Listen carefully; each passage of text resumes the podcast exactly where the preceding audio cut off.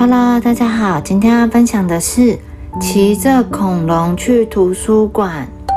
来不及了，来不及了！每个星期三下午，镇上的图书馆有说故事时间。米米、可可和菲菲最爱听故事了。可是图书馆有点远，放学后再过去可能会来不及。小雷龙立刻来帮忙，他载着米米、可可和菲菲踏上恐龙专用道。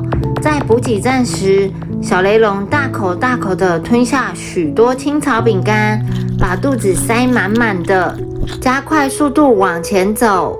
可是小雷龙越走越快，它超速了，还跟工地的大车子在马路上赛跑，吓坏了路上的公车、货车和小汽车。哔哔哔，停下来！小雷龙被警察开了一张大罚单。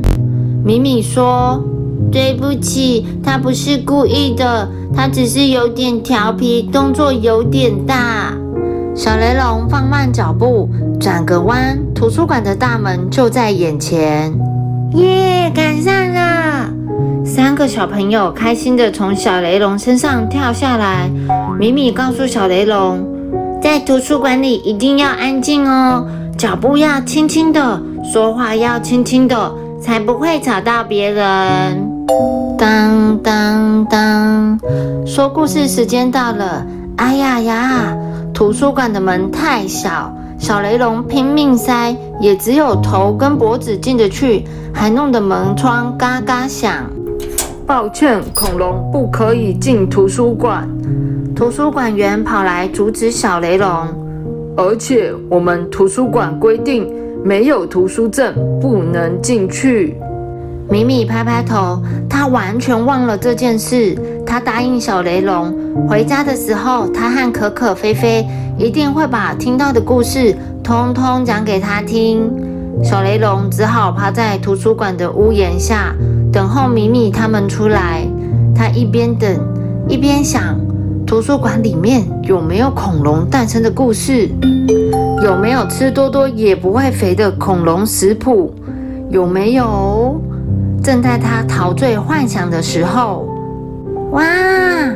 不知道从哪里传来一阵小小的惊呼声。小雷龙赶忙站起来，发现声音是从顶楼的窗口传出来的。他踮起脚尖，把脖子伸长长的往窗户里看。只见一位可爱的老奶奶拿着一本大书，正对小朋友讲《小红帽与大野狼》的故事。小朋友们发现了小雷龙，兴奋地跑去窗边。咪咪把窗户打开，向大家介绍：小雷龙是我们的好朋友。可可和菲菲问故事奶奶：“他可以和我们一起听故事吗？”“没问题，只要他安安静静就可以。”故事奶奶拿起书继续说故事。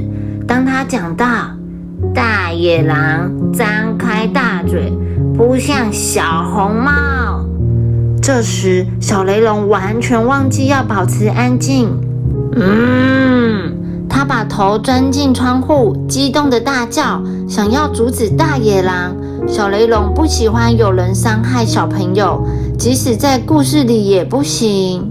小雷龙的声音又大又响，每个人都听到了。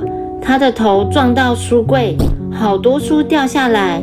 他还撞到墙壁，整个图书馆像地震一样摇晃起来。图书馆的八馆长循着骚动声，连忙冲进来。他看到小雷龙，又看到满地的书，立刻要小雷龙离开。恐龙太大，太危险，怎么可以进来图书馆？八馆长指着小雷龙说。而且他有图书证吗？小朋友们一起向八馆长求情，拜托，他一点都不危险，他只是想保护小红帽，动作有点大而已。八馆长摇摇头说：“不行，规定就是规定。”小雷龙难过的转头，小朋友们也很难过，决定跟着米米、可可和菲菲。从窗口顺着小雷龙的脖子滑下去，一起离开了图书馆。现在顶楼变得空荡荡，故事奶奶边收拾边说：“小雷龙只是想要听故事嘛，可惜进不来。”巴馆长一听，跳了起来说：“我们可以走出去呀！”他跑到窗户大喊：“小雷龙，请快回来！你愿意接受一个特别任务吗？”巴馆长邀请小雷龙担任图书馆的书巴士，请小雷龙载着图书馆员和满满的书到各个乡镇和村落。邀请更多的大朋友、小朋友来看书。小雷龙超喜欢这个任务的，每到一个地方，都有很多人欢迎他，等着他。尤其是小朋友们，越来越爱看书。大家抱着书，坐着看，趴着看，直到夜幕低垂，星星一颗颗亮起来，还是舍不得把书放下。而小雷龙最开心的是，故事奶奶不但也会来。还会特别为他说故事呢。小朋友在家里会不会很常看电视呢？其实书更有魅力哦，而且不会伤害你们的小眼睛。小朋友可以试着减少看电视的时间，拿起书来一起享受阅读的乐趣。The end.